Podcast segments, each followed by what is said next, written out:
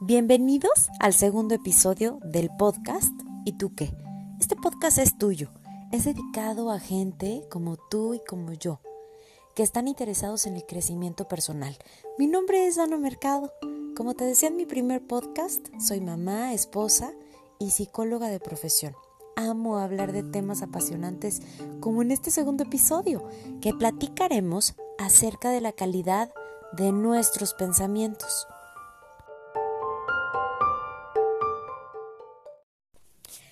Andamos por la vida pensando y pensando, y no dejamos de pensar en ningún momento. En realidad, ¿has intentado en algún momento ponerte en blanco en aquellas situaciones donde intentas meditar? Realmente es difícil.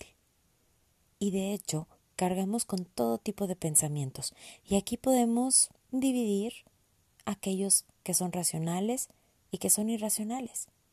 Pero ¿en qué momento los seres humanos usando el pensamiento para bien, comenzó a volverse en contra de nosotros.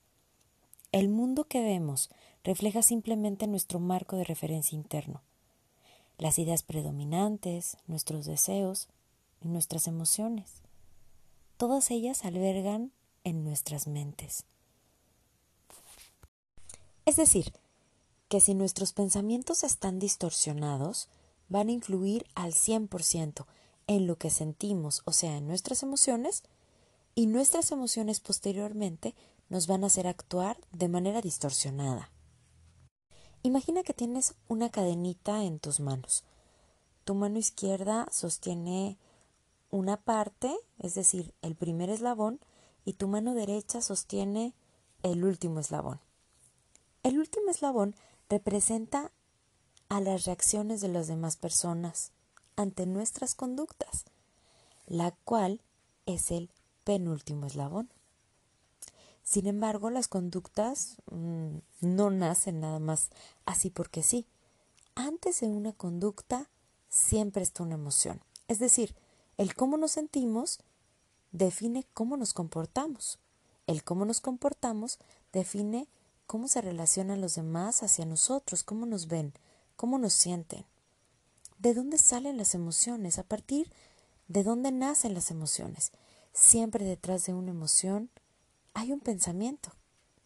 Este pensamiento entonces puede ser racional o irracional, es decir, estar distorsionado o tener ligadura hacia la realidad. ¿Qué hay detrás de un pensamiento?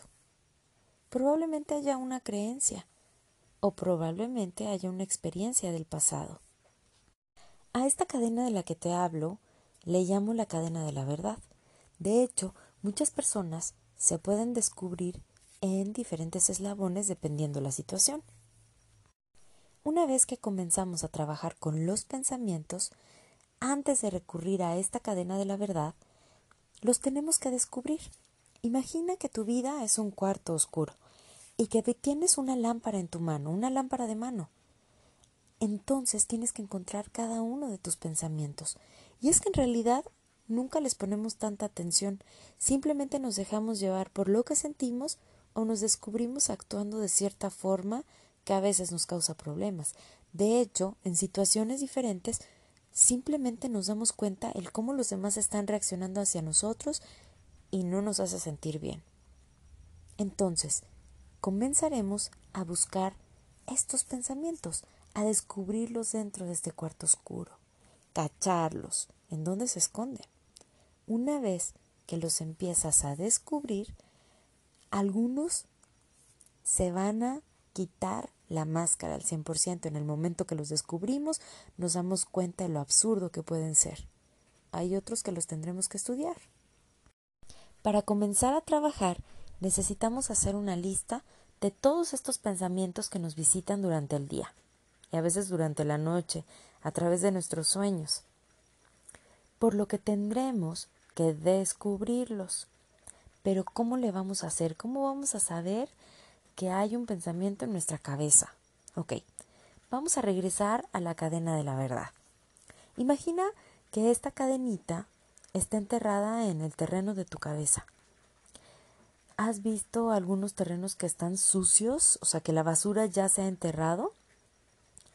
cómo las bolsas de plástico salen de la tierra y para poder sacarlas necesitas jalarlas. Ok, bueno, esta cadenita es exactamente lo mismo. Hay algunas personas que pueden alcanzar a ver un eslabón, hay otras que pueden alcanzar a ver dos y otras incluso tres eslabones, dependiendo la situación en la que nos encontremos. El eslabón último, es decir, los que ven nada más un eslabón, son aquellos que descubren que hay un pensamiento a partir de la reacción de los demás. Es decir, cuando los demás están comportando algo extraño con nosotros y no nos hace sentir bien, es porque hay un pensamiento ahí. Hay otros que se descubren cuando están actuando de una forma que en realidad en sus cinco sentidos no tendrían por qué actuar de esa forma. ¿Ok? Entonces se descubren en la conducta, en la penúltimo, en el penúltimo eslabón. Hay otros que se descubren en la emoción. Se invade una emoción de nostalgia, de tristeza, de enojo y no sabemos ni por qué. Es porque hay un pensamiento. Entonces, para hacer la lista de nuestros pensamientos, habrá algunos fáciles que podremos escribir y habrá otros que tendremos que descubrir usando la cadenita de la verdad. ¿Cómo lo vamos a lograr? Si nos encontramos en el último eslabón, es decir, cuando los demás están actuando de cierta forma que no nos agrada o que nos saca de onda, nos vamos a hacer la siguiente pregunta. Es una pregunta específica. ¿Cómo actué cómo me comporté para que los demás estén reaccionando de esta manera conmigo? Vas a descubrir tu conducta. Una vez que la tengas, vamos a descubrir la emoción. Y nos vamos a hacer la siguiente pregunta. ¿Qué sentí que me hizo actuar de esta manera? Probablemente ahí tengamos que nombrar a la emoción si la emoción te vuelve a invadir o eres de aquellos que se descubrió en la emoción, tenemos que apagar el fuego, es decir, tranquilizarnos. Ahí podemos meter alguna técnica de relajación, como la respiración si ya la has trabajado antes, distraernos, cantar una canción, si estamos en un lugar, salirnos de ese lugar y respirar aire fresco, es decir, distraernos para que la emoción deje de invadir nuestro ser. Una vez que estamos tranquilos, nos tendremos que hacer la pregunta del millón.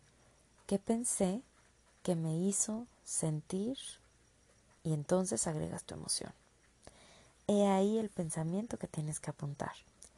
Esa es nuestra primera tarea, hacer una lista de los pensamientos que te visitan durante el día. Algunos, como te decía anteriormente, en el momento en que los descubrimos nos damos cuenta de lo tontos absurdos que pueden ser. Habrá otros que los vamos a tener que racionalizar para tratar de entender y buscarle la funcionalidad que tienen. Y antes de que sigamos trabajando con nuestros pensamientos, hablemos sobre las creencias. ¿Qué son las creencias? Las creencias son aquellos pensamientos negativos o positivos en torno a nosotros, a las personas que nos rodean o alguna situación que se han repetido tan constantemente que se han vuelto una verdad para nosotros. Estas creencias pueden ser positivas para nuestra vida o negativas y que hacen que no nos atrevamos a emprender nuevos proyectos o que nos podamos autosabotear. He ahí la importancia entonces de seguir trabajando. Solamente es un pequeño paréntesis de todo esto para que te sigas motivando a trabajar.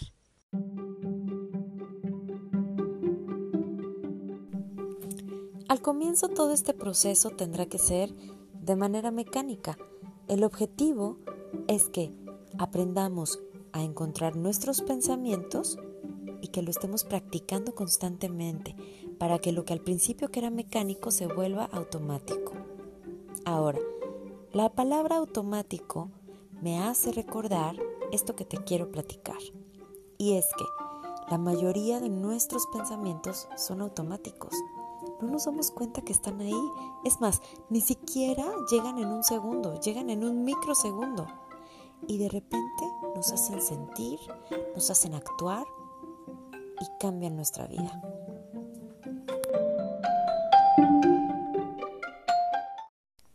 Ya tienes tu lista de pensamientos. Ahora vamos a crear dos costales imaginarios. En uno pondremos los pensamientos racionales y en el otro los irracionales, para que al final botemos a la basura los irracionales y únicamente gastemos energía en trabajar en los racionales, que posteriormente convertiremos en una lista de tareas completa. Aquí el punto es que en realidad estamos gastando tanta energía en pensar todo el santo día. Lo malo es que gastamos energía tanto en los pensamientos racionales como en los irracionales. Si solamente dedicáramos nuestro tiempo y nuestras ganas en resolver nuestra vida real y nos dejáramos de tonterías en estar pensando en aquellas cosas que quizás no suceden o que nunca van a suceder, entonces va a cambiar completamente nuestra perspectiva. Para poder identificar aquellos pensamientos racionales de los irracionales, tendremos que ver características específicas de cada uno antes de comenzar a desmenuzarlos poco a poco.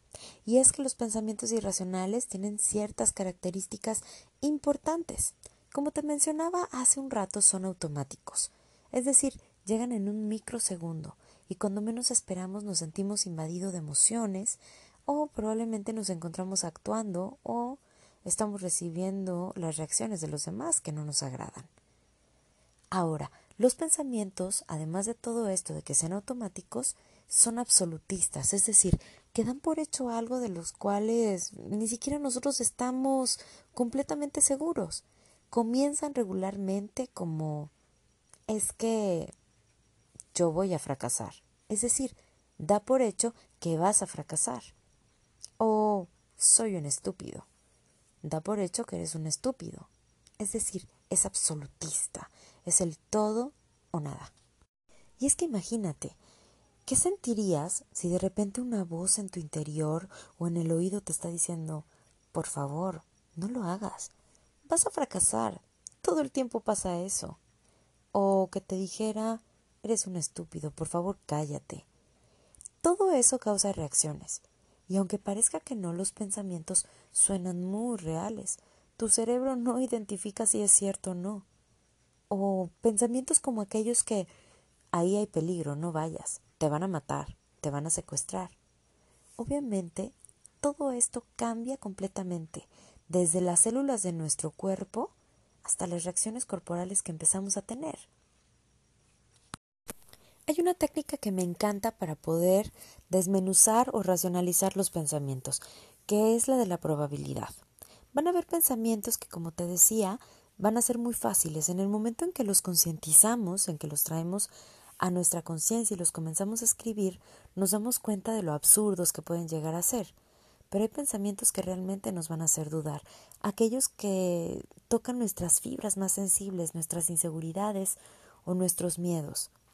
Para eso tendremos que usar técnicas como la que te voy a presentar en un momento, que es la de la probabilidad. En esta técnica tendremos que tener nuestras evidencias tangibles, es decir, lo que realmente ha sucedido en nuestra vida y de lo cual tenemos una evidencia real y aquellas cosas que en realidad nunca han pasado y que la probabilidad es muy poca para que sucedan. Te voy a dar un ejemplo. Una amiga está hablando mal de mí. Imagínate que ese pensamiento, Juanita está hablando mal de ti, está viniendo a tu cabeza. Hablemos sobre las probabilidades. Juanita ha sido una amiga fiel desde que la conoces. En realidad, nunca has escuchado que hable mal de alguien. Tomando en cuenta todo esto, ¿qué probabilidades hay de que esté hablando mal de ti? Entonces tomaremos la evidencia tangible, que es aquella en la que Juanita nunca ha hablado mal de nadie y jamás se ha portado mal contigo, lo que haría que bajara la probabilidad. Sin embargo, si Juanita fuera una persona que se muestra chismosa, quisquillosa, que cuando estás con ella en general se la pasa criticando a los demás o a la persona que se para de la mesa, entonces las probabilidades de que esté hablando mal de ti subirían. Aquí podemos evidenciar completamente si nuestro pensamiento es racional o irracional. Si ya tienes la lista de tus pensamientos racionales y los irracionales, entonces los pondremos en su costal, imaginario cada uno, por supuesto, en donde llenaremos nuestro costal de los pensamientos irracionales y por supuesto que lo que queremos es votarlo. Sí, pero aunque que parezca loco, a veces es difícil hacerlo, lo sé, es muy raro, pero es difícil hacerlo. Te puedes ayudar con un proceso de ritual. Este proceso de ritual le puedes poner diferentes elementos, los que tú quieras, un lugar en donde puedes tener tu lista de pensamientos irracionales y los quemas y te deshaces de ellos diciéndoles que ya no los necesitas más y que te vas a hacer cargo de lo que realmente tienes en tu vida. O escribirlos y mandarlos en un globo, ir en tu carro a hacerlos bolita y tirarlos, maldecirlos y mandarlos al diablo, lo que tú quieras, pero deshazte de ellos, por favor. Ya que te has deshecho de ellos, entonces comenzaremos a trabajar en nuestros pensamientos racionales, convirtiéndolos de pensamientos a tareas. Un ejemplo de cómo lo podemos hacer es el siguiente. Mi pensamiento es estás greñuda. Pero me fui a ver al espejo y efectivamente estoy greñuda. ¿Cómo lo transformamos en una tarea? Ok, en vez de decir estoy greñuda, lo voy a convertir en me voy a peinar. La tarea es peinarse. Entonces puedes simplificarla o más bien desglosarla en diferentes pasos, que es buscar un espejo para poder ver cómo me voy a peinar, encontrar todas las herramientas que necesito para poder peinarme, cepillo, agua, gel, ligas, lo que tenga que usar. Y esa es la forma en cómo podemos transformar nuestros pensamientos a tareas. Cada uno de ellos implica que tenemos una responsabilidad. Una vez que traemos a la conciencia, adquirimos la responsabilidad.